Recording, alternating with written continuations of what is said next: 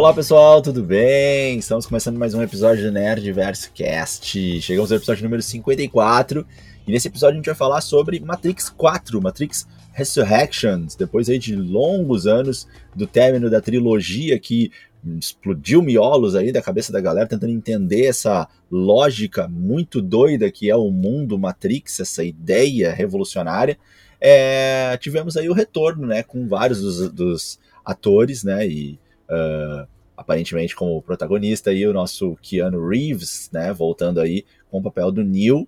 E nós vamos falar então a nossa análise sobre o filme, vamos comentar sobre alguns pontos, relacionar com os outros filmes e vamos começar fazendo uma contextualização também do que aconteceu nos outros três filmes. Mas antes da gente começar, deixa eu chamar aqui para fazer a, a parceria comigo e iniciar aqui o podcast, meu grande amigo Leandro Viana grande Agueira, e sejam bem-vindos ao Nerdverso. E como tu falou, meu, é, tu precisa ter assistido a trilogia para entender um pouco, ter uma experiência melhor, assim, para esse quarto filme de Matrix. Mas antes de qualquer coisa, aqui no Nerdverso, todo mundo já sabe, começa com salves, beijos, abraços para todo mundo lá que nos segue e interage no nosso Instagram, que é o nerdversocast.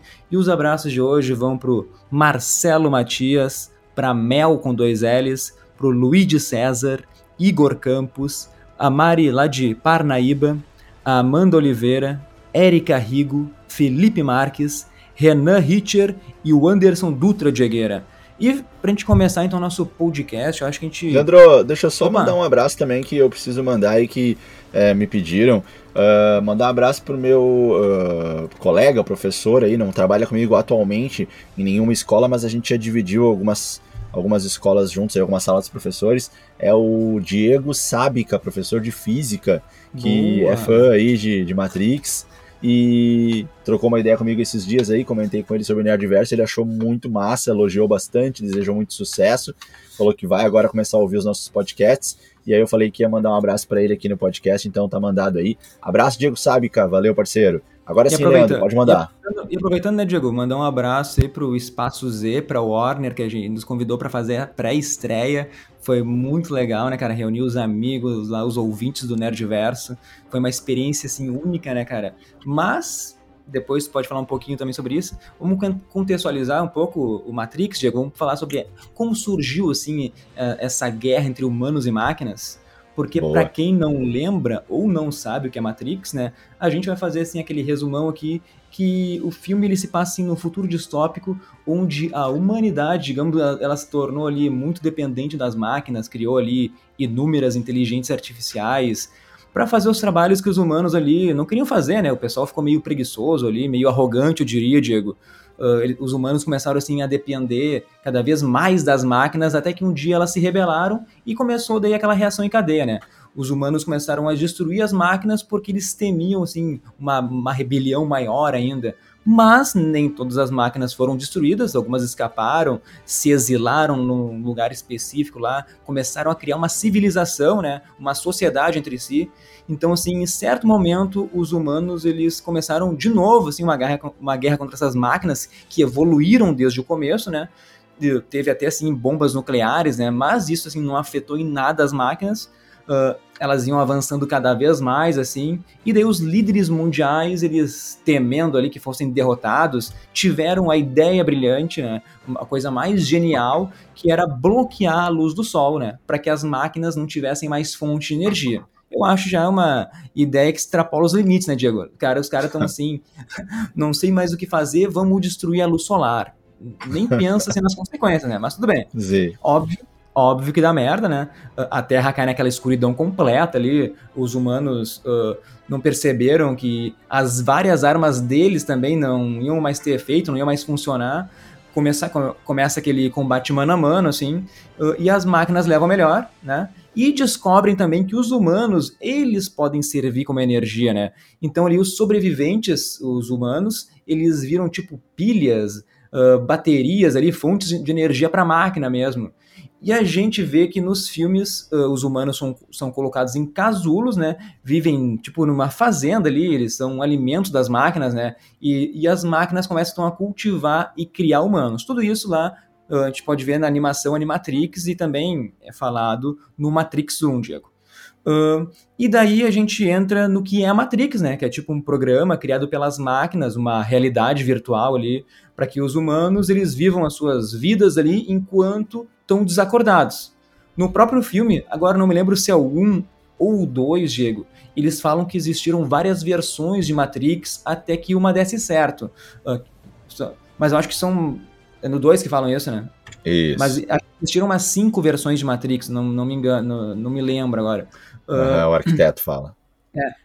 E daí a gente conhece o Neo ali, né? Que, e, e tem os humanos que não se adaptam, né? Que rejeitam o sistema, que é cerca de 1%. E, como tu falou, então, o arquiteto em Matrix 2, ele, uh, ele fala isso. E também os humanos que acordam, tem também a cidade de Zion, que é onde eles são levados, né? Onde tem a continuidade da espécie humana. Né? Eu acho que dá para Esse é um resumão, assim, do, do que é Matrix, do que ocasionou essa guerra, né, Diego? Não sei se deu para entender sim. muito bem. Sim, sim, sim. Não, acho que ficou bem legal. É, a gente... Quer contar um pouco de Matrix, Matrix 1 aí? Pra, só para quem nunca ouviu? Ou vamos seguir adiante? A gente pode falar brevemente, né? Para quem de repente está interessado aí em assistir Matrix 4 e não viu os filmes e de repente não vai ter tempo, ou enfim, prefere de repente um resumo, a gente contextualiza, né? E lembra vocês de pontos importantes que são é, o Neo, ele é um hacker, né? É, esse é o, é o apelido dele assim no mundo dos hackers, né? Uh, e ele trabalha para uma empresa de, de softwares, né? E ele uh, tem o nome uh, civil como Thomas Anderson. E ele recebe uma mensagem estranha. Ele já andava desconfiado de alguma coisa, né? De quem era um tal de Morpheus. E então é, o Morpheus e a Trinity fazem contato com o Neo, o Neo ainda dentro da Matrix, né? E aí a gente vai aos poucos descobrindo isso. O Neo então ele é convidado a conhecer esse mundo que ele perseguia. Toma a pílula vermelha, é, o seu corpo, então, é resgatado da incubadora de corpos que alimentavam as máquinas, e o Neil começa a descobrir que, na verdade, a vida toda dele era uma mentira, era, na verdade, todo um, um, um comportamento mental para que ele se mantivesse vivo e o corpo dele funcionasse como uma bateria, né, como fonte de energia para as máquinas que aprisionavam todos os seres humanos desse modo. Interessante a gente comentar que a, a ideia de que a vida das pessoas se passava na mente delas, ela era muito importante, e essa é a ideia da Matrix, porque assim o ser humano continua vivo, né? Afinal, a atividade cerebral dele continua fluindo, então ele vai estar tá ali é, tendo a sensação de estar tá realizando suas atividades fisiológicas e talvez até esteja realizando o corpo dele naquela máquina, né? Naquela, naquela incubadora, mas é, o, o, o cérebro está em paz porque está vivendo, está sentindo todos aqueles estímulos, né? Então, assim o corpo continua vivo fornecendo energia para as máquinas, né? E então a gente tem lá é, a história de Morfeu, de Trinity e Neo e mais alguns participantes que é, acabam não tendo uma presença tão forte e eles então é, começam a tentar é, destruir, digamos assim, a Matrix ou pelo menos tentar resgatar as pessoas que estão lá, né? E aí acabam tendo as dificuldades que são no mundo real, que é um mundo pós-apocalíptico, as sentinelas que ficam tentando encontrar naves é, insurgentes, como é o caso da Nabucodonosor, a nave deles. É, e dentro da Matrix, eles precisam é, ter muito cuidado sempre com os agentes, né? Que seriam aí as, uh, os grandes é, é, policiais, digamos assim, né? Que cuidam para ver se está tudo certo ali dentro da Matrix. E o Morfeu acredita que o Neo ele é um escolhido por conta aí da, do Oráculo, né? Um programa que aparentemente ajuda os humanos é, e faz previsões, e o Morpheus acredita muito nisso. E então o Neil acaba é, também tendo um contato com o Oráculo, descobre pelo Oráculo que ele não é o escolhido, é, mas no avanço da história ele acaba percebendo que uh, ele é sim a, a, pelo menos alguém com uma capacidade extraordinária dentro da Matrix e consegue não só salvar a Trinity e o Morpheus no filme 1, como também consegue uh, derrotar o agente Smith, que era tido como o agente mais forte, né? O filme traz cenas de ação muito uh, é, de vanguarda para a época, né? O filme é de 99 e ele foi o primeiro filme a trazer aqueles efeitos de é, câmera lenta com muita qualidade e muito fluida, né? Aquela câmera lenta, e também com rotação, né? De, de, de 360 graus, né, ou talvez não tanto, mas uma rotação no meio da câmera lenta. Então, é, ele, ele foi muito inovador nesse sentido, né, na, pra época. Além do mais, é, foi super difícil entender, né, toda essa lógica do filme, né, de que a realidade que todos conhecem, na verdade, não é a, o que está acontecendo mesmo no mundo, mas isso acontece na cabeça das pessoas, e as pessoas estão lá, estão vivas, e se a pessoa morre na Matrix, ela morre na verdade, porque o cérebro dela morre, então ela tem morte cerebral. Então é, é complexo de entender tudo isso, e mas o filme ele marcou né, uma geração, e até hoje se fala em memes, como por exemplo Falha na Matrix, né? que é um, um, uma fala engraçada assim que a galera usa. Muitos jovens até usam isso sem saber. Os meus filhos falam falha na Matrix e nunca viram um filme, nem sabem do que se trata. Sim. Então foi um filme que realmente marcou muito. Mas então, só, o Diego falou ali no Oráculo, né? Só para contextualizar também, o Oráculo foi um programa criado ali para entender e investigar os sentimentos humanos, uh, mas justamente por isso ela acaba se apegando aos humanos e ela resolve assim se exilar, virar uma fonte de conselhos para todo mundo, né? Ela cria consciência ali e ela é livre. Então, ela aconselha os humanos usando a matemática, as probabilidades de tudo que ela já viveu nessas várias matrix. Aí. Não é que ela adivinha o futuro, né? Outra coisa que a gente falou foi do arquiteto, né? Para contextualizar que uh, é um programa ali que projeta uh, os cálculos, digamos, que fazem a Matrix funcionar. Uh, ele fica assim ligado ali para que nada saia do rumo. E o Neo, então, é um, o Neo, desculpa, é um humano, né, que adquire consciência na Matrix e consegue ele, manipular os códigos a seu favor. Uh, ele que dá esperança para os humanos, para que os humanos venham a se libertar das máquinas.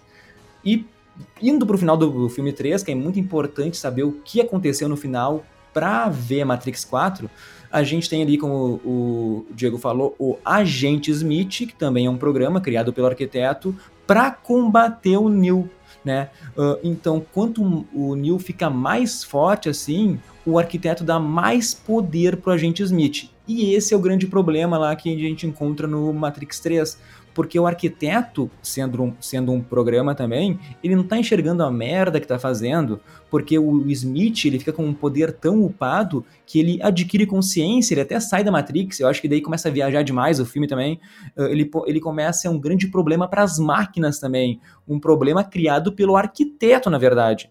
O, o cara se torna um tipo de vírus, assim, então, o agente Smith ali ele coloca em risco todo o sistema de armazenar os humanos, né, criado ali pelas máquinas, e se esse sistema quebra, os corpos morrem e daí não vai existir mais essa energia que as máquinas se alimentam. Então, vai rolar no final de Matrix 3 todo aquele pacto maroto, né, uh, da Uh, que o, entre as máquinas e o Neo, né, que eles vão terminar a guerra contra Zion, né, se o escolhido ali, o Neo, ele impedir então a destruição da Matrix pelo agente Smith. Só que como o Neil ele não consegue vencer o agente Smith, porque cada vez quanto mais o Neil fica mais forte, o agente Smith, o agente Smith também fica mais forte. Então o Neil ele se deixa ser absorvido e nesse momento aí, o sistema então envia ali uma fonte de energia que deleta o programa Neil Smith quando eles fazem parte de um corpo só. Então, no final do filme, parece que o Neil morre, mas a gente só vê as máquinas levando o corpo dele para algum lugar e gente descobre tudo o que aconteceu em Matrix 4. Uma, uma fala interessante, não lembro agora se é uma cena pós-crédito ou se é no final de Matrix 3, Diego, que tem uma conversa entre o arquiteto e a Oráculo, né? Que. E agora como é que é? Ah, o arquiteto ele fala algo, algo assim, né? Que a Oráculo uh, ela foi ousada em fazer essa nova versão da Matrix porque ela introduziu uma nova variável que foi a Trinity, que não existia nas outras, nas outras versões, né? Que foi explicado, né? Como eu disse antes, daí acho que eram umas cinco tentativas anteriores de aprisionar os humanos para combater assim esse escolhido de liderar a resistência ali. Então esse Neil ele sempre teve ali um amor pela humanidade, né? Era uma constante comum ali em todos os, os escolhidos mas nessa nova versão ele veio focado assim em uma pessoa particular, a Trinity. Então essa isso aí dá motivação aí pro Neo para ele se sacrificar. Então, no fim de Matrix 3, ele fica fica ali acordado que vai que vai ter um pacto, né, que os humanos eles vão poder deixar Matrix quando eles quiserem, né? Só que eles falam que essa trégua aí ela vai durar enquanto puder, né? Não, de, não falam que é para sempre.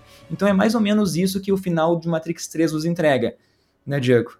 E é um acordo, assim, né? Não é muito ah. agradável pro, pros humanos esse acordo, né? É. é um acordo bem fraquinho, né? Porque, né, o, o Neil ali, olha tudo que ele tinha que fazer. Ele tinha que tentar combater os Smiths, aí acabou não conseguindo, teve que se entregar, então os humanos tiveram que entregar sua arma mais forte para as máquinas, né? Enquanto que as máquinas não entregaram arma nenhuma, elas continuaram super mega poderosas, né? E os humanos perdem a sua arma mais forte, que era o Neo até então, né? E, e ainda sem exército, porque em Matrix Revolutions, né, Matrix 3, é, ocorre uma guerra bem grande e com muitas mortes, né? Com muitas perdas para os humanos, sim. né? As máquinas também têm perdas, mas em termos de proporção, de quantidade perdida das máquinas, é muito pequeno em relação ao que os humanos perderam, né?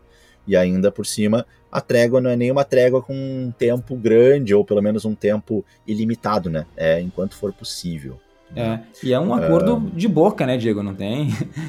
As máquinas podem querer de novo pegar todos os humanos, destruir todos ali para que não haja mais resistência a qualquer momento. Sim, sim. Verdade. Mas para mim, assim, em primeiro lugar, Matrix 1 é perfeito, né? Se tu for ver, eu vi ele, eu revi ele de novo, assim, e o filme Sim, tem mais também. de 20 anos, ele continua bom, até os Sim. efeitos especiais são bons, né? Imagina pra época, né, cara? O roteiro também é muito foda, assim, a história é toda perfeita. Uh, uhum. O problema de, do Matrix 2 e 3, eu acho que eles tentam filosofar muito, e daí eu acho que eles se perdem, assim. Eu não gosto desses filmes, né?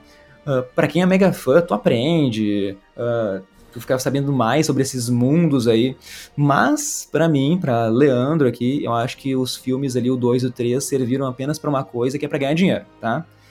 E Matrix 4, Diego, eu cheguei com muita uma expectativa lá alta, né? Muito alta, assim. Eu falava para ti toda hora, ah, cara, esse filme, assim, acho que eles vão consertar o, o que fizeram no 2, no 3, mas eu já te conto que eu meio que me decepcionei, assim. O filme, ele é tão filosófico quanto os outros, né? Uhum. Em primeiro lugar, como a gente falou, tu precisa ter visto assim os, a trilogia para tu entender Sim. melhor o quarto filme. Uh, Sim. Tu tem que estar tá com a memória em dia, imagina. Sim. Porque eu já, eu já me perdi muito durante o filme, mesmo, mesmo tendo revisto os três em uma se na semana anterior do filme, assim, Boa, pra me preparar verdade. melhor. Então, eu já, eu já fiquei meio confuso, assim. Verdade. E, de novo, Matrix 4 não chega nem aos pés do original, né, cara? Assim, ó, Sim. o filme é meio confuso, sei lá, cara, tu tem, tu tem que estar tá prestando atenção todas as conversas, em todos os detalhes, para tu pegar todas as referências, Diego. Mas, Sim, verdade. Eu também teria comenta. que ver de novo o filme. É, eu teria que ver de novo o filme para poder ter uma absorção melhor dele. É, é, um filme difícil, um filme denso, né? E, e, isso pode ser algo que foi proposital e que deu certo, né? Nossa, vamos fazer mais um filme de novo para dar um nó no cérebro da galera lá e a galera ter dificuldade de entender. Ok, se foi isso, tiveram sucesso.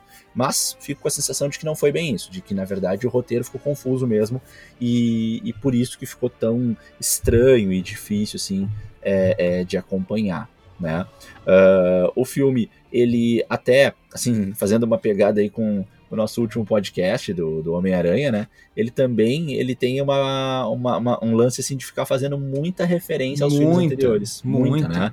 É, algo bem parecido com o que aconteceu aí com, com Homem-Aranha Longe de Casa, apesar de serem estudos completamente diferentes, filmes feitos mais ou menos ao mesmo tempo, né? Então né, é, é pura coincidência, aparentemente. Mas fica aí para vocês a, a, informação, que eu acho que é uma informação de peso, né? Quem vai ver o filme, é, sugerimos fortemente que faça a maratona aí, que reveja os três outros filmes antes, tá?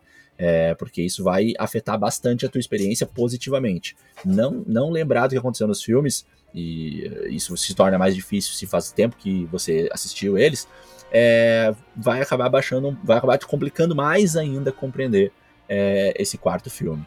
Tá? E de fato, o filme assim, ele começa um pouco mais arrastado, né? Uh, eu, eu gosto um pouco da trilha sonora desse filme, acho que teve uma certa evolução em relação aos outros, apesar de que os outros eles tinham também uma trilha sonora gostosa, mais no sentido de um rock ou um, um trance, né, algo um pouco mais eletrônico, né, a gente teve Sim. Rage Against the Machine, a gente teve, é, agora não vou me lembrar o nome da, da, da, do conjunto que faz um som eletrônico, mas... É, nos, outros, nos outros filmes a gente tem um som muito mais puxando pro eletrônico e pro rock. E nesse a gente tem um pouco mais uma pegada mais de, de uh, uh, sinfônica, assim, um pouco mais clássica, né, em alguns momentos, assim, aquela coisa mais apocalíptica mesmo. E hum, eu confesso que eu gostei um pouco dessa trilha sonora, tá? E até tava gostando um pouquinho, assim, dessa pegada um pouco mais lenta, assim, né, que foi começando ali no filme. Mas depois começou a ficar muito estranho, assim, os, os diálogos, a forma como ele estava se construindo, e, enfim, a gente vai, vai agora avançar aos poucos nisso. Na verdade, eu, vou, eu, vou, eu, vou, eu, a gente vai conversar e a gente vai tentar entender, né? Vamos pedir explicações um pro outro do que, do que a gente entendeu do filme, né? Porque eu ainda tô meio Exato. confuso em várias partes, né, Diego? Com Mas, tipo certeza. tipo assim, tentando fazer uma análise rápida, assim, o filme ele é uma história de amor, né, Diego? Ali, ó, dentro Sim. de um filme de ação, assim, só que ele é tão ambicioso, mas tão ambicioso que eu acho que ele se perde ali em algum momento e ele fica chato.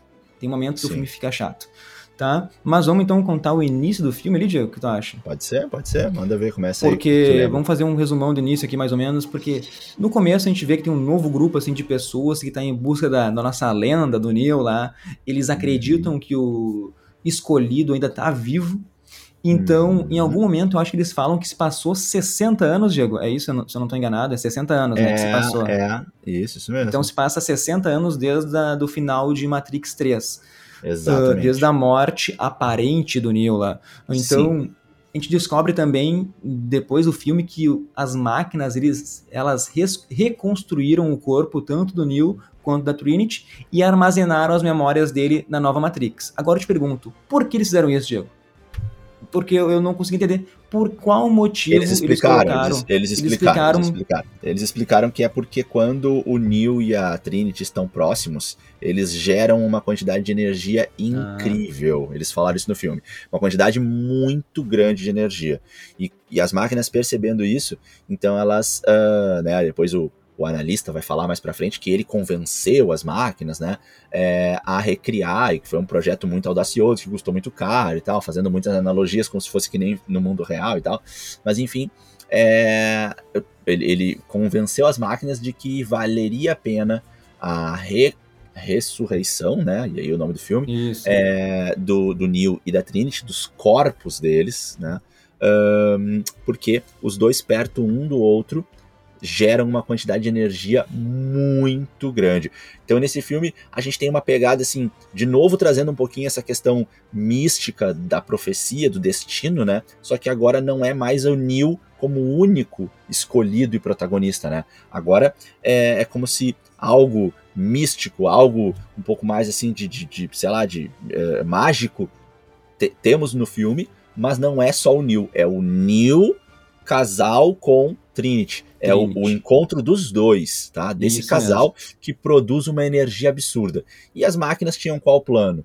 É, reconstruir os corpos dos dois, trazer a mente deles de volta à vida, aprisionar uma Matrix, tentando fazer isso de uma forma muito segura para que eles não se, não se reencontrem, porém, deixar os corpos deles perto o suficiente para gerar uma energia absurda e suficiente para as máquinas, mas não perto o suficiente ou contendo para que eles não voltem a se reconhecer e se unir contra as máquinas. Então essa é a ideia inicial ali, Leandro.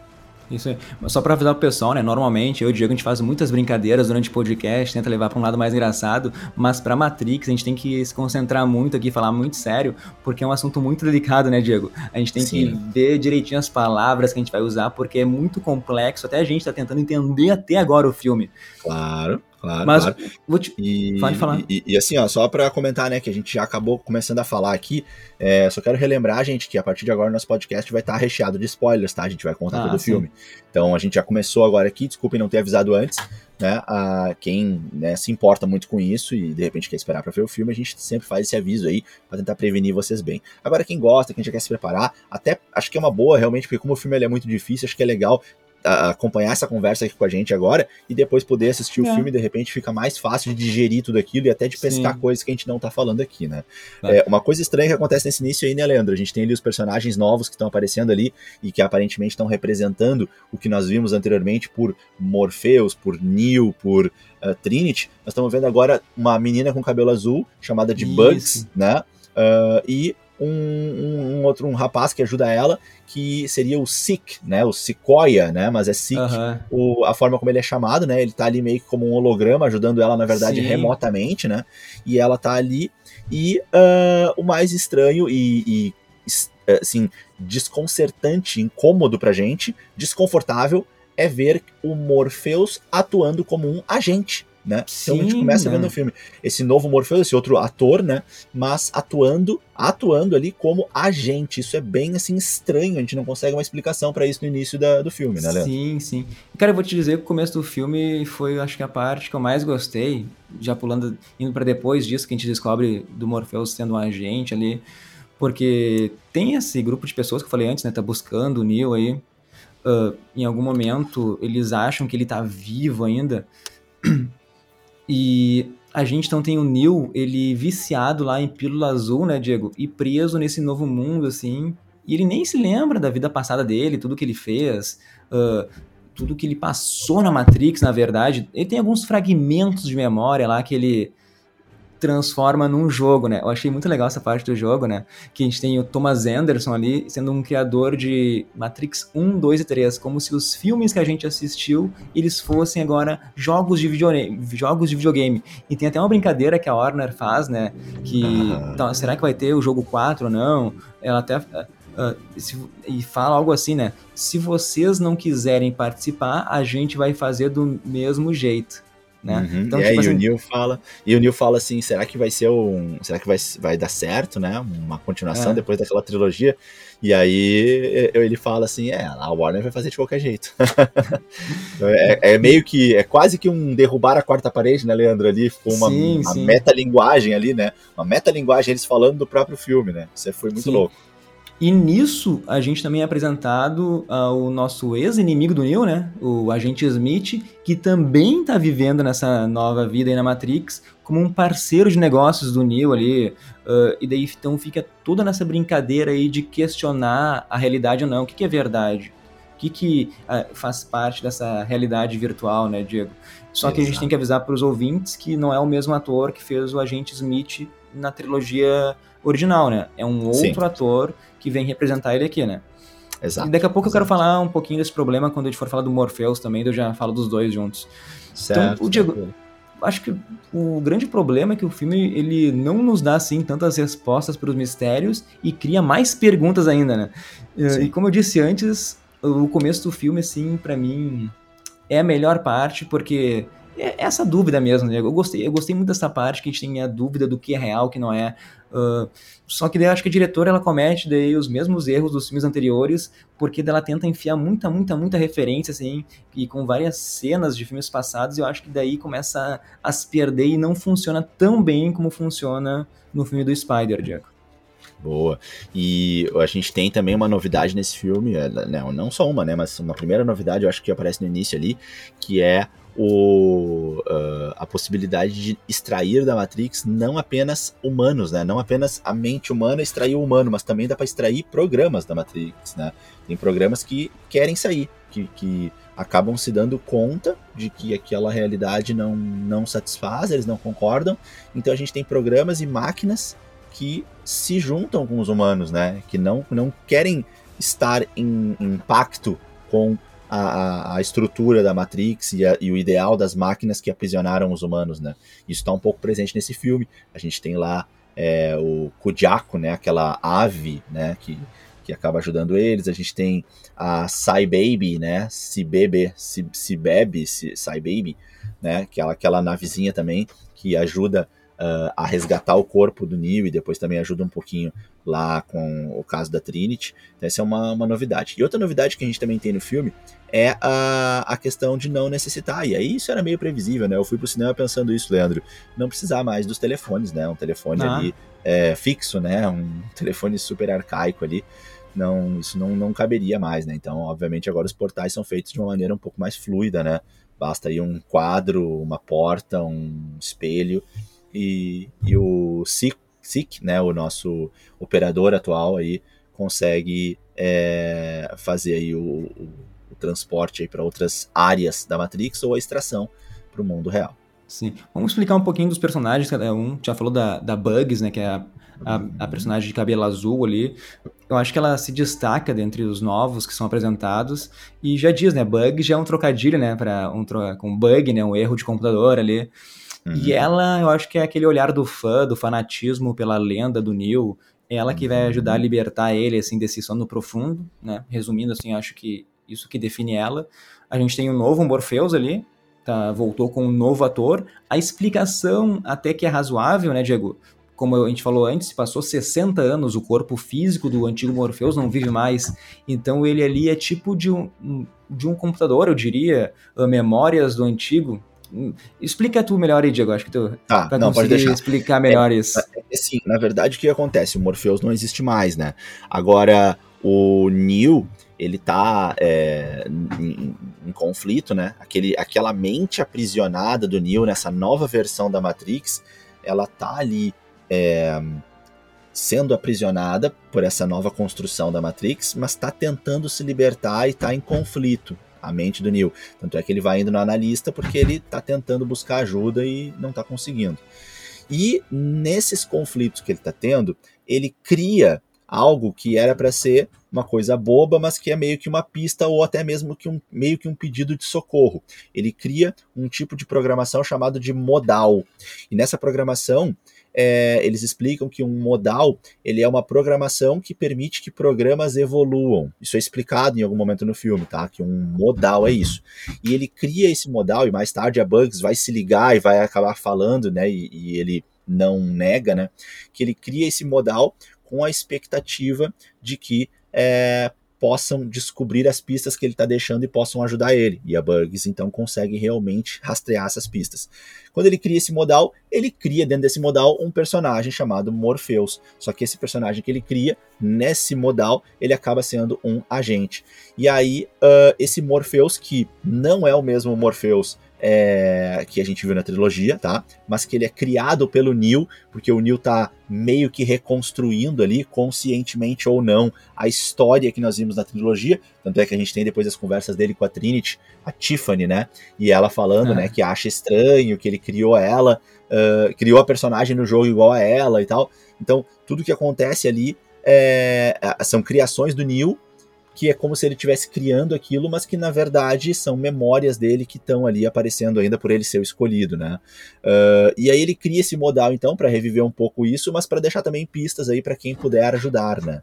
Então esse sim, Morpheus sim. que ele criou, ele é um Morpheus que tem uma consciência similar ao Morpheus que a gente conheceu, mas é uma criação do Neo, ele só existe virtualmente esse Morpheus. E aí o que acontece? Esse Morpheus, esse personagem criado pelo Neo ali na programação, ele é, acaba evoluindo, como o modal já sugere, né? A ideia do modal é que realmente o programa possa evoluir. O Morpheus consegue evoluir, consegue se dar conta um pouquinho da realidade que está subjacente a ele.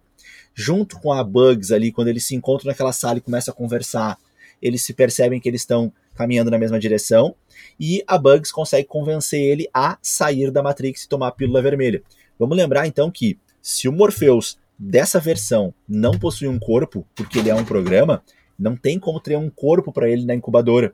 Então ele não é resgatado da incubadora que nem os demais. E é por isso que no mundo real ele é aquele conjunto de nanopartículas, aquele exoesqueleto, né?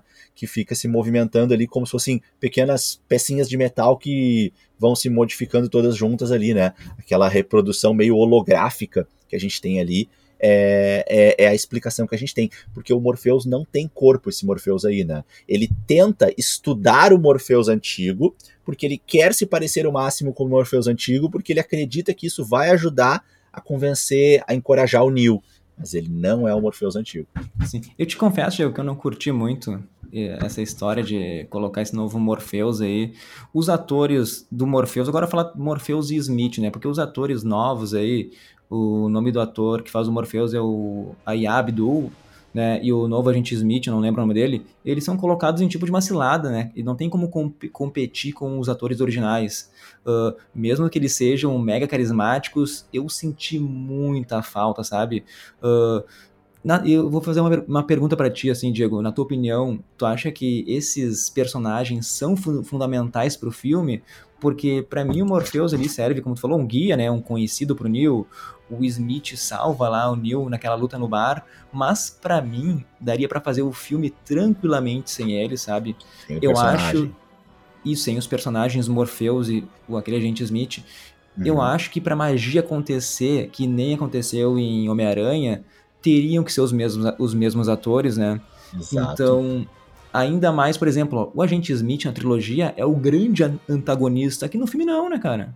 Ele tem uma rivalidade com o Neil, daqui a pouco some, pro final do filme nem se fala mais nele. Então eu pergunto assim, ó, tem necessidade de colocar isso? Eu acho que foi um fanservice que não foi bem feito. Entende? Exatamente, exatamente. Perfeito. É, eu concordo plenamente contigo. Eu acho que ou faz com os atores originais ou não traz esses personagens, porque fica muito confuso. E ainda fica mais confuso ainda quando se traz outro ator e fica o tempo todo relacionando com o ator antigo, né? Como se fez nesse filme. Então fica muito ruim isso. Acho que fica uma coisa é, é desconfortável, né? Tu fica voltando nas cenas com o ator original e, e, vendo essas cenas novas com o ator novo, isso não fica legal, na minha opinião. Né? Eu acho que quer trazer esses atores novos, então não fica mostrando o tempo todo as cenas com os atores antigos. Faz um personagem mais diferen diferentão, não tão assim parecido com o que era antes. Então isso é. eu realmente não, não gostei tanto. E um outro personagem que, tão, que tem é o analista, que é o Neil Patrick Harris que faz, né? ele é o psicólogo lá do Neil, e ao mesmo tempo ele descobre que ele seria tipo o novo arquiteto, né? eu diria assim, ele tomou o lugar do antigo lá, ele é o novo programa que controla ali a Matrix para deixar sim. tudo em ordem, Diego. Sim, né? Resumindo é isso, né? Sim, sim, sim, exatamente. Ele passa a ser o novo cabeça, o novo presidente da organização, né? Sim. Mas vamos, vamos falar então uma pular. Tem muita coisa que no meio da história que eu nem acho que não vale a pena assim contar, né? Vamos para aquela parte que eu acho também meio confusa. Uh, eu achei complicado o jeito que eles explicam ali como eles vão desconectar a Trinity, né? Uh, que são por meios por meios de modos nunca experimentados antes, assim, eles têm que fazer ela acordar dentro da Matrix, né, se lembrar de tudo que viveu, né, que tudo aquilo é uma farsa, para então poder retirá-la do casulo e conectar ela na nave junto com o Neil e usando lá bugs ainda para isso, né? Uh, é basicamente isso, eu acho, né, Diego? Não sei se tu consegue explicar melhor, assim, porque eu achei essa parte também confusa. Sim, sim, sim, explicou muito bem. E até assim, se a gente for para pensar, a ideia é, a ideia é que a, a, a Trinity, ela, a, a Trinity, qualquer pessoa para poder sair da Matrix, fica uma sensação desde o primeiro filme de que é necessário, e isso até é dito, né, em, algum, em alguns momentos no filme, que é necessário que a pessoa é, escolha e escolha. faça a injeção da pílula vermelha, né? E aí parece que a pílula vermelha ela é obrigatória, né? E aí então a partir de certo momento eles falam que não, a pílula vermelha não é obrigatória. O que é obrigatório é, é a consciência da pessoa tomar a decisão, né? Então é isso que é muito falado no filme. Aliás, uma, uma frase que é muito falada no filme é uh, você tem essa escolha ou aquela, mas na verdade você não tem escolha. Na verdade, é, tudo depende da sua escolha. Se fala muito em escolha nesse filme, o tempo todo escolha. Na verdade, você não tem opção. Na verdade, é, você já tomou sua decisão, se fala muito nisso no filme. Em vários momentos essa frase acaba voltando, né? E então eles falam, bom, para a gente poder trazer a Trinity, para a gente poder trazer ela de volta, a gente não pode simplesmente acordar o corpo dela, porque a mente dela tem que estar em acordo com isso. Mente e corpo, se não trabalharem juntos, não adianta nada, né? Vai ser só um cadáver ali. Então, é preciso fazer isso em equipe, e aí surge aquela questão mais tensa, né? Porque eles estão lá invadindo a parte das máquinas, a torre mais protegida das máquinas, e eles têm que fazer isso de maneira rápida, é, e ao mesmo tempo Neil lá com o analista no pé dele, querendo né, acabar com tudo, já super desconfiado e já irritado. O Neil ainda precisa convencer ela de maneira muito rápida que ela está vivendo uma ilusão e que ela tem que acordar. Então é, acho que é mais ou menos nesse sentido, tá? Assim, para mim, resumindo, a pílula vermelha não é obrigatória, mas o que é obrigatório é a consciência da pessoa tomar isso. a decisão, né? E aí achei... é isso que o Neil tem que fazer. Sim, e eu achei muito legal que a Trinity, na, na nova Matrix, ela tem marido, tem filhos, né? Então, ela tem que abdicar daquela vida que ela tá há anos acostumada, que ela, mesmo sendo um programa, ela aprendeu a amar aquelas pessoas, né? Sim. Então, ela até fala pro analista no final do filme que aquilo foi um jogo sujo, né? Pô, botar ela com família para ela se apegar para não querer sair. Sim. Então eu acho muito interessante isso. Sim, perfeito. É isso aí mesmo. É, é isso aí. Uh, cara, deixa eu só comentar um lance assim. Fala, Bom, fala. Tá, não, não, acho que, acho que faz mais sentido tu entrar primeiro, pela, pela sequência aqui, mano. Porque eu quero falar um pouquinho assim, das cenas de ação ali que eu achei uhum. bem boas, mas faltou algo. Uh, uhum. O Keanu Reeves está com seus 57 anos, 60 anos, né, cara? Já é um idoso, diria, né? Mas uhum. em John Wick, ele arrebenta, né, cara? O cara pega um lápis e mata as pessoas em John Wick. E no filme, né, meu, tem uma hora que ele para de lutar, meu, ele fica só se defendendo ali com aquele campo de força. A gente até brincou né, entre nossos amigos, né, pô, o cara chegou na idade ali, o cara não luta mais, ele só se defende agora, só usa um campo de força. Então, o Diego tá sem volume. Ele só tem um golpe, né, cara? A gente tava brincando é. que ele só tem um golpe. Que ele só faz aqui, né? Com a mão, assim, né? Só é. faz assim o tempo todo, né? Só segura o Chuck. Cara, e, e, ele fica deu muito tempo fazendo isso. Daí, uma, cadê as lutas, cara? Eu queria ver o Neil lutando. Bota um ator pra lutar, né? Não precisa ser o Keanu Reeves, né? Que, Sim, que ama fazer suas cenas de luta, né? Mas, então, eu fiquei me decepcionado porque eu esperava ver o Neil, né? Uh, a gente não tem mais esse Neil poderoso, né? Eu, ele e no final da guerra, acho que serviu o propósito dele, né? Ele não é aquela pessoa lá, quando ele fez o sacrifício, acho que também essa parte de ser o escolhido foi junto. E daí aqui, que nem tu falou antes, né? Eu acho que eles levam para Trinity isso. Porque ela se torna um tipo de uma nova escolhida no final do filme. Ela que consegue ele acessar melhor do que o Neo os códigos da Matrix, Diego. Sim, verdade. Ela tá bem mais hypada, bem mais né, upada do que ele. Claro que o, a, ideia, a ideia que o filme traz é que não é nenhum nem outro, e sim os é. dois juntos, né? Que quando eles pegam um na mão sim. do outro, quando eles se beijam, quando eles estão próximos fisicamente, também estão apaixonados, estão né, com a força do amor, aí o negócio não tem realmente como as máquinas competirem, né? Tem até aí, na minha visão, uma, uma linguagem poética, né? Porque as máquinas, sim, são extremamente poderosas, capazes, né? Assim, com uma possibilidade de, de, processamento incrivelmente rápida e tal, possibilidades ilimitadas. Porém, as máquinas não conseguem simular sentimentos e o sentimento mais puro e mais poderoso, filosoficamente falando, poeticamente falando, é o amor. Então é aquela coisa, né, Leandro? Aquela, aquela coisa meio poética, né? O amor supera tudo, o amor supera Sim. todas as barreiras, o amor é invencível, é imbatível. E acho que teve esse, esse, essa fala poética aí no filme, né? Porque não é o Neil, não é a Trinity sozinha, é a junção dos dois. Mas o final do filme a gente termina com a Trinity de fato roubando a cena, né? Porque é Sim. ela quem vai segurar ele, quem vai voar. Eu tenho uma crítica, ele anda em especial para essa cena, a cena em que ela descobre que ela voa. A cena Sim. em que ela descobre que ela voa foi uma cena meio engraçada, né? Assim, porque, poxa, a gente tá em 2021, entrando em 2022, né? Tecnologia extremamente avançada, mas o jeito que ela ficou parada ali no ar voando, cara, só faltou aparecer o cabo, assim, segurando ela, cara, assim, ficou... E ficou um estática, um né? é, achei um pouco engraçado, assim, a forma como ela ficou ali. Ou ficava meio que mexendo a mão, assim, estranhando, né, cara, faria mais sentido, mas ela ficou parada, assim, estática. Então aquilo para mim ficou um pouco estranho, vou te falar. Não sei se tu teve a mesma Sim. sensação. Não, achei também que ficou. Aliás, né, meu, a química entre os dois ali sempre foi ótima, continua sendo, né? O reencontro, o primeiro reencontro dele, assim, foi algo bem legal, uma troca de olhares, um toque na mão, assim, aquela memória lá no fundo que eles não conseguem acessar. Eu acho bem legal. Mas vamos para nossa opinião do filme já, Diego? Tu acha que tem que explicar o final? Quer dar uma explicadinha? Eu quero, eu quero falar, quero falar só mais dois pontos aqui, Leandro, Fala que são é. o seguinte, ó. Tá, um ponto que eu queria trazer para a galera uh, refletir é Uh, trilogia original da Matrix não tem nada que eu me lembre, nada de piada. Não tem nada, não tem nada. piada.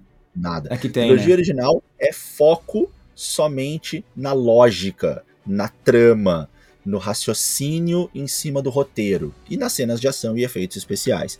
Agora no filme 4, a gente já tem já aí uma pegada um pouco mais estilo Marvel Studios, muito mal executada, na minha opinião, porque acho que não, não se cria né, o, o, o momento para tu rir, mas a gente tem uns momentos aí de bom humor. Eu gostei muito que nem a gente falou no início, né, Leandro? Aquela cena lá, eles brincando com a Warner fazendo o filme, que eles sim, falam, né? Sim. A Warner mesmo e tal. O jogo, né, da, da Matrix. Eles ficam falando. E, e, tem algumas brincadeirinhas. Aquela cena que ele tenta voar e não consegue, é uma piadinha divertida ali. Ficou legal que ele tentou voar e não conseguiu e tal. Tem várias brincadeirinhas. O Morpheus, eu acho que ele tenta ser engraçado e não consegue. Eu acho que ficou uma coisa meio forçada. Não, eu não gostei muito, né?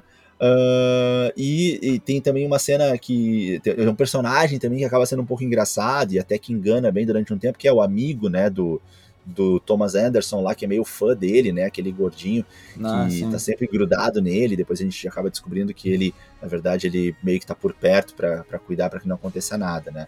Esse é um ponto. E outro ponto que eu quero trazer, Leandro, é o seguinte: lembra que quando eles estão numa das batalhas finais, eles estão num lugar assim com diferentes níveis e passarelas lutando e vai quebrando umas madeiras, eles vão caindo e se quebrando. Sim.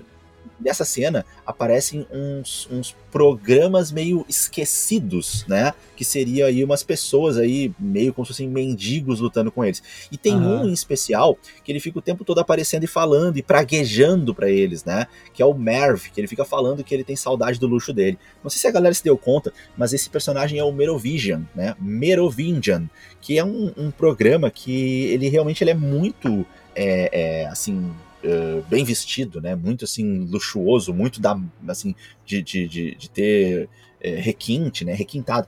E ele é procurado aí nos filmes Matrix 2 e 3, acho que é no 2, não tenho certeza agora, mas o Merovingian é um programa com o qual Matri eh, Neo, Trinity acabam aí interagindo e fazendo negócios com ele. Não sei se tu vai lembrar disso, Leandro. Ele né? que. Os gêmeos lá do Matrix 2 são os Isso. guarda-costas dele, né? Exato, os gêmeos lá que tem dread branco, né? Aqueles gêmeos super é, albinos, praticamente, né? Isso. Que, por sinal, é uma, é uma cena muito legal. Eu adoro a cena de luta com, com os gêmeos, né? O É. Matrix Reloaded não é um filme que eu gosto tanto, mas a cena de luta com os gêmeos é um dos melhores momentos. E esse programa, o Merovingian, é ah, o programa que então está ali, né? Que ele foi, de alguma forma, rechaçado aí nessas, nessa revolução aí da, da nova Matrix aí para o Matrix 4, né? Ele, pelo visto, não foi aproveitado e ficou aí com um programa aí é, jogado, escanteado. E aí ele tá ali super Meio irritado. exilado ali. É, e aí, e aí tu vê aí a mudança gigantesca, né? Ele que era um personagem super requintado e super valorizado, tá ali com um mendigo ali, né? Todo Sim. mal ali, né? Então, só pra contextualizar pra galera. Os outros eu não reconheci, Leandro, se tem algum Não, programa só- ali, mas eu acho não. que não, né? Eu acho que é só mais programas que foram exilados, mas sem Sim. aí um- uma referência aos outros filmes. Sim. E o final do filme, Diego? O que que tu acha que pode ter continuação e o que que tu entende ali daquele final da Trinity, do Neo ali agora tendo consciência dentro da Matrix?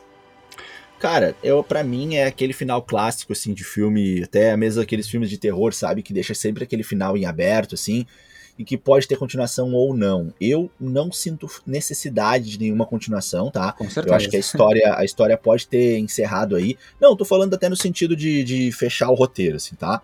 É, no sentido assim, de estar de, de tá redondo. Assim. Eu acho que, acho que o filme pode encerrar aí. Ele não precisa de uma continuação. E eu acho que eles deixaram assim a porta aberta. Tipo, se o filme for. uh, se o filme tiver sucesso de bilheteria, se o filme for bem aceito pelo público geral, que é quem paga as contas, bom, então dá pra fazer uma continuação, porque tem margem pra isso, deixar a porta entreaberta. Mas eu acho que não, não precisa. Eu acho que ficou ok dentro do roteiro. É, a gente vai comentar agora o que que a gente achou do filme, né? Nota, opinião e tal. Mas Uhum. só fechando essa, essa cena aí, como tu me perguntou, Leandro, pra mim não há necessidade nenhuma de um próximo filme após esse final que nós tivemos, tá? Pra mim esse final aí é o final feliz da sessão da tarde, né? Os dois aí conseguiram reverter a situação. E vai ficar coexistindo humanos e máquinas como coexistia antes do filme, né? Exato. E, e a cidade de Io, né? Que tu vê, não tem mais Ion, né? Agora é uma outra Aham. cidade. Essa outra cidade, ela tá aí no lugar de Zion, e é muito importante que não seja Zion mais, agora é outra cidade. Por que, que é outra cidade? Porque Zion era uma cidade só dos humanos. E Io é uma cidade, a Niobe Boa. fala isso, ela explica isso, né?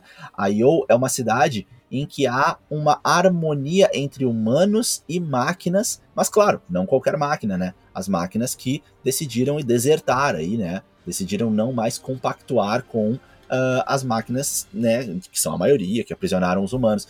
Então, faz muito sentido essa tua leitura, Leandro, né? Como o final mais assim coerente não é um final em que os humanos vencem, não é um final em que as máquinas vencem. É um final em que os humanos e as máquinas conseguem entrar num bom é, acordo, numa boa harmonia, né? Para coexistir. Isso aí. Então acho, Diego, que esse filme ele vai dividir muitas opiniões. Vai ter gente que vai gostar, outros vão odiar. Ah, fica aquela crítica assim que muitas pessoas ainda estão preferindo viver na Matrix do que no mundo real, né? Uh, esses questionamentos do, fi do filme, eu acho que são postos de forma interessantes. Eu, eu, resumo, eu resumiria assim que os filmes antigos são sobre mentiras que nos contam e Matrix 4 é sobre as mentiras que a gente escolhe acreditar, né? Então, se for um pensamento bem raso, assim, bem raso, esse filme ele só aconteceu por causa do amor do Neo ali pela Trinity, né? É ele tentando resgatar ela o tempo todo, ele não pensa em mais nada, e não, ele não fala em mais nada, não tem nenhuma outra curiosidade, uh, ele só tá focado ali em salvar a Trinity, que é o amor dele. Tu não sentiu isso também, Diego? Sim, um pouco egoísta, né? Inclusive falam isso pra ele, né? A Niobe fala, né? Fala assim, ah, então tu quer é, que a gente arrisque a vida de toda uma cidade por uma pessoa que tu quer salvar, né? E sabe que eu senti falta, Diego? Hum. Uh, que não, teve um monte, um monte de referências, mas não teve nenhuma do Neil desviando de balas. Podiam fazer, tipo assim, até Trinity, né? Uh, reprisando isso. Pois é, cara, o que, que, eu vou te falar sobre isso?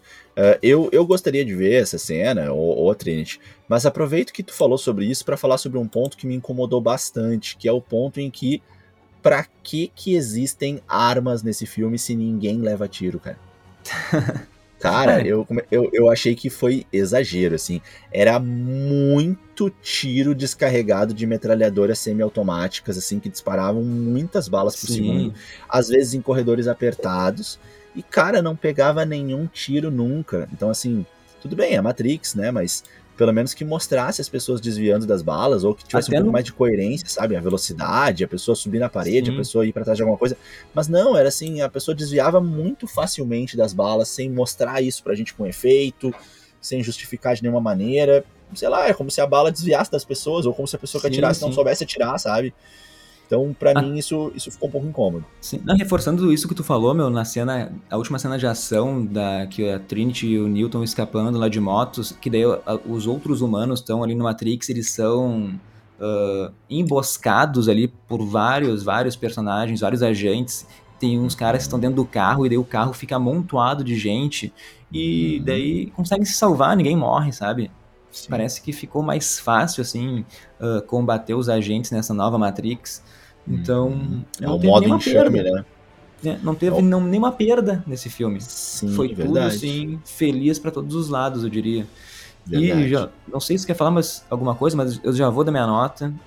Uh, a gente tentou aqui analisar, fazer uma análise uh, do filme, né? Mas a gente tem muitas críticas, eu não gostei do filme. No final, assim, eu, eu saí da sessão decepcionado. Eu é uma vou dar uma nota ruim, né? Eu vou, vou dar uma nota bem baixa, sabe? Porque eu esperava que fosse alimentar meu amor pelo primeiro filme de Matrix lá, mas só deixou assim bem claro que existe apenas um Matrix, que é o original, e o resto, assim, é só para arrecadar dinheiro. Eu dou uma nota 4 pro filme, pro filme Diego. Nossa, bah, realmente bem, bem incisivo. Eu não vou dar uma nota tão baixa, não. Eu acho que é, eu, eu, filme, eu, eu, saí do filme com uma sensação um pouco ruim, realmente, né? Uma sensação é, de, de, de, de ficar triste, porque a gente gosta muito da trilogia. E até nem tanto da trilogia, mas mais do primeiro filme e da ideia, da ideia, a ideia da Matrix, essa ideia, essa filosofia em cima dessa possibilidade de futuro alternativo aí, é uma ideia muito legal, muito coerente, muito assustadora, muito é, é, não sei, mas é, é, ela é apaixonante nessa né, ideia. A gente se apaixona por ela. A gente assiste os filmes 2 uh, e 3, e, e fica uma sensação de que não era bem isso que o primeiro filme tinha trazido, mas ok, foi legal rever, viver, mergulhar na Matrix, ver os efeitos especiais. Agora, o filme 4, quase 20 anos depois, bom, esse filme nós esperávamos aí é, grandes melhorias, né? Porque tem tanta evolução da galera do cinema, dos roteiristas, dos produtores em técnicas de filmagem, de produção, de roteiro, mas em especial também os efeitos especiais. E acredito que até os efeitos especiais, assim, parece que estavam um pouco contidos, né? Assim, uh, dentro, dentro do que a gente tem hoje de tecnologia. Não estavam ruins, óbvio que não, mas parece que até estavam um pouco contidos. Fora isso, uh, o roteiro, infelizmente, achei que, que não, ficou, não ficou legal, alguma coisa não fechou, né? É, a, as execuções de personagens eu acho que estavam ok, mas aquela questão do novo ator fazendo o Smith, do novo ator fazendo o Morpheus e o tempo todo reprisando os, os, os verdadeiros atores ficou desconfortante. Né? As piadas eu acho que é uma ideia boa, mas acho que não foi muito bem executado, porque elas não preparavam a gente para o momento, então elas surgiam e ok, dava um certo alívio, mas hum, parecia que não entrava tão bem. E uh, são minhas críticas. Agora, é um filme gostoso, ok? Dá pra, dá pra assistir ele, assim, né? Não, não vou dizer que eu fiquei uh, com vontade de ir embora, com vontade de não olhar mais o filme, né? Como aconteceu com Venom 2. Venom 2 eu, eu comecei a sentir sono. Venom 2 eu não queria mais ficar ali dentro, eu tava louco pra ir embora. Não é o caso, não é o caso. Eu tava com o olho bem esbugalhado tentando entender. E uma coisa que é legal, e isso, isso, isso estava presente no filme, é aquela coisa da gente ficar se esforçando para entender o que tá acontecendo, porque é muito complexa a história. Isso, é, isso eu acho legal, isso eu acho que é um ponto positivo. Tá? É, e também gostei dessa nova leitura do analista, é, essa nova leitura das pílulas, agora deixando a galera ali inerte, até de certa forma, uma crítica à sociedade atual, né? Que se ah, enche de remédio aí, né? Uh, achei legal também a Trinity agora assumir um papel muito mais protagonista do que nos outros filmes, e, e, também essa poesia aí de que o amor é mais forte do que um ou outro escolhido. Então, é, esses são pontos que eu vejo como positivos na história e que eu quero ressaltar. E também achei legal a brincadeira da metalinguagem e dos videogames no início né, do, do, do filme ali em especial, né? Então, é, eu não vou dar nota 4 por isso, tá? Minha nota para esse filme é 6. Lembrando que poucos filmes eu dei nota 6, a maioria deles estão acima de 7 ou de 8, né? Filmes e séries. Uh, então, nota 6 eu considero que é uma nota bem baixa para o que a gente tem de possibilidades hoje de filmes, mas eu não vou baixar além disso porque eu acho que tem alguns acertos ainda, não é um, não é um filme tão uhum. ruim assim, na minha opinião. Mas eu, né? eu, eu, eu daria, outro, filme, outro filme que a gente pode. Ah, a gente pode só, só para completar, outro filme que a gente pode lembrar que, que realmente esse tem que ficar abaixo de 6 é o Mortal Kombat, né, Leandro? Ah, né? Mortal Kombat. É, aí não tem uma nota baixíssima. Acho que foi 3 é. por aí. Mas, é. meu, eu daria 5 pra Matrix se não fosse a cena pós-crédito, que foi pior daí. Porque a gente ficou um tempão, um tempão, esperando a cena pós-crédito. A gente vai aqui, vou tentar descrever, tá? Porque a gente volta lá para os desenvolvedores do jogo Matrix Game, 4, né? Que, que nos foram apresentados no, no, começo do filme, né? Eles estão numa reunião ali, num brainstorm, né, Diego? Uh, Eles falam, né? Ah, os, fil os filmes morreram, os jogos morreram, a narrativa tá morta.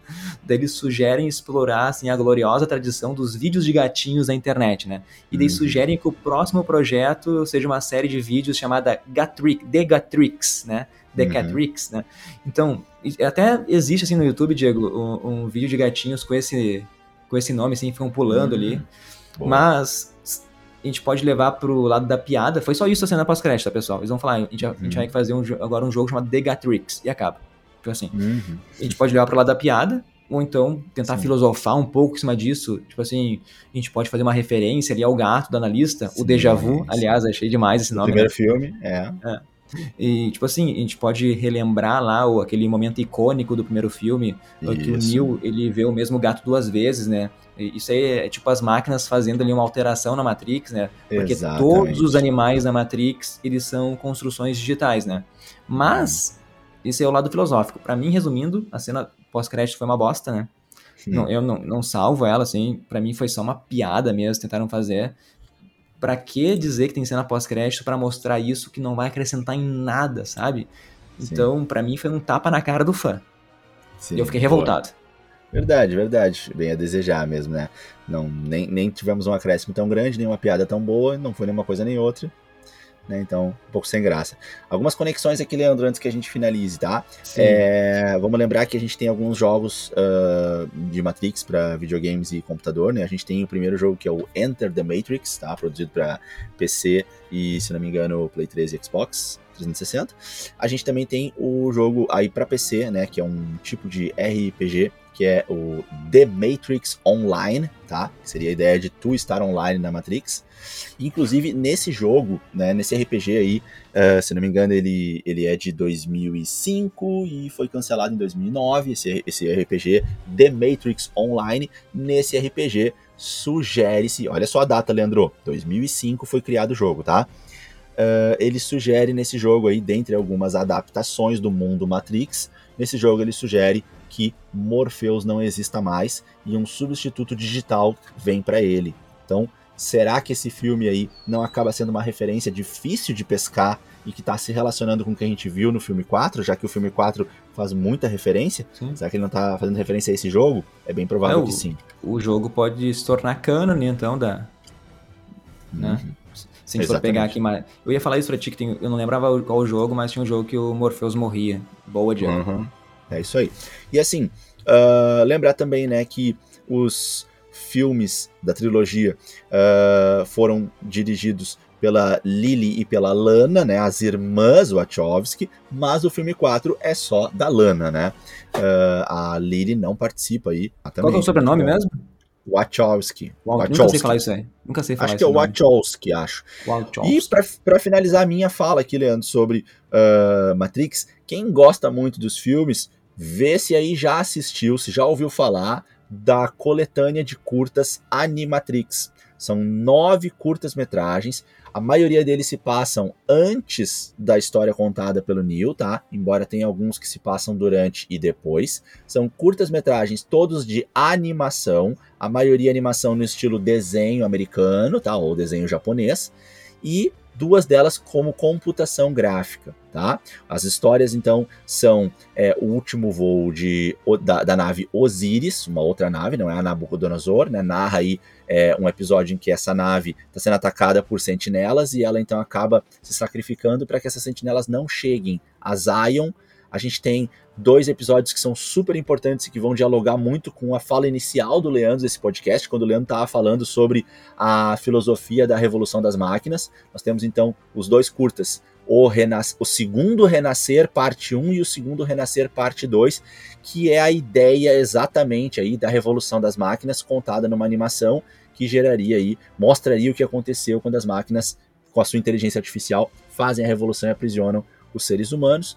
A gente tem também o curta é, Kids Story, que no Brasil recebeu o nome de Era uma Vez um Garoto. Fala sobre um garoto que faz pesquisas na internet para desvendar sonhos misteriosos e acaba recebendo respostas do próprio computador e acaba depois vendo que essas respostas são do Neil, que aí então faz contato com ele pelo telefone para tentar tirar ele da matriz né? E, e, tem bastante dificuldade de conseguir fazer isso, né? Foi muito mais difícil do que ele pensava. Temos o curta Program, né? Que no Brasil recebe o nome de Coração de Soldado, que fala sobre dois humanos que fugiram da Matrix, mas que um deles acaba depois de um tempo percebendo que ele quer muito voltar e tenta trazer o outro junto com ele para voltar para a Matrix. Ele não quer mais ter a mente libertada. World Record, tá? Uh, ou recorde mundial é para mim o mais legal de todos. Eu, ah, eu lembro que eu adorei esse, cara, que ele conta a história de um corredor que uh, corre 100 metros rasos abaixo de 9 segundos e ele é flagrado então no exame antidoping e aí no retorno ao esporte ele resolve dar tudo de si nas eliminatórias e isso atrai a atenção dos agentes que notam algo diferente no seu comportamento. Tá um pouco resumido aqui, mas é que a, a, a ideia é que ele percebe que o corpo dele pode ir muito mais além. Na verdade, ele está se libertando a mente dele e os agentes percebem que isso pode ser perigoso, né? Boa, Temos show, então Beyond, além da realidade no Brasil, e esse aí ele vai brincar com o gato, mais uma vez, ele vai falar que estão buscando um gato e a personagem Yoko, então, ela acaba perseguindo esse gatinho dela e é como se o gato dela estivesse conduzindo ela a respostas além do que os olhos dela podem ver, né? Detective Story, que é, fala sobre um detetive que ele acaba recebendo uma ligação agora da Trinity, tá? Porque ele estava investigando uma hacker com o nome Trinity e a Trinity então ela faz contato com ele para tentar tirar ele do da Matrix.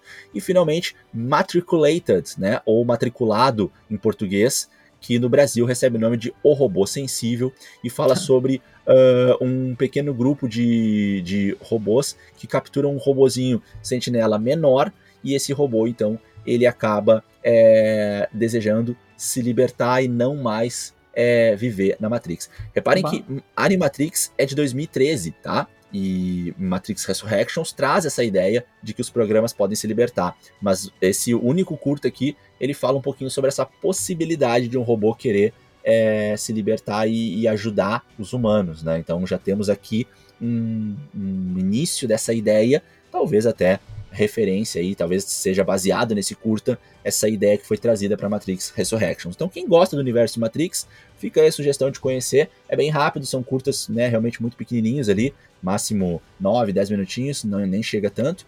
São nove curtas, Animatrix, e está disponível no HBO Max. Boa, boa. Então acho que foi isso nosso podcast especial aí de Matrix Resurrections. Obrigado a todo mundo aí. Estamos chegando ao final do nosso ano de 2021. Uh, se inscrevam no nosso canal do YouTube, no Nerdverso Cast, sigam lá no nosso Instagram. Vai ter ainda mais um podcast especial aí para finalizar o ano, que vai ser de Gavião Arqueiro. Então, pessoal, muito obrigado a todo mundo aí assistam um filme, digam se gostaram ou não, ou se desistiram de assistir depois da nossa análise, ou se ficarem empolgados para saber mais e vão agora ir no cinema, no cinema para ver ele. E eu acho que era isso, Chico. Pode dar teu tchau aí. Beleza, então, Leandro mandou muito bem. Obrigado pela tua parceria mais uma vez. Fizemos a cobertura então de Matrix 4 e mais uma vez agradecer Espaço Z e a Warner Bros BR que nos uh, convidaram aí para essa sessão especial e para fazer a cobertura antecipada do lançamento desse filme. E espero que tenhamos entregado um conteúdo de qualidade mais uma vez para vocês, para quem é fã de Matrix como a gente aí tentando resumir qual é a história toda, como ela se conecta com o último filme, as referências, a nossa opinião, a nossa análise mais detalhada e também algumas conexões fora como os jogos e Animatrix. Foi isso que a gente trouxe para vocês nesse episódio. Espero que vocês tenham gostado. Não esqueçam de estar junto com a gente nas redes sociais. Se inscreve no canal do YouTube, segue a gente no Insta e, e interage com a gente e ouve nosso podcast no Boa. Spotify. Compartilha com outras pessoas para ouvir também. Mas era isso. Uh, desejo a vocês aí um bom dia, boa tarde, boa noite e até a próxima, galera. Valeu, tchau, tchau. Valeu.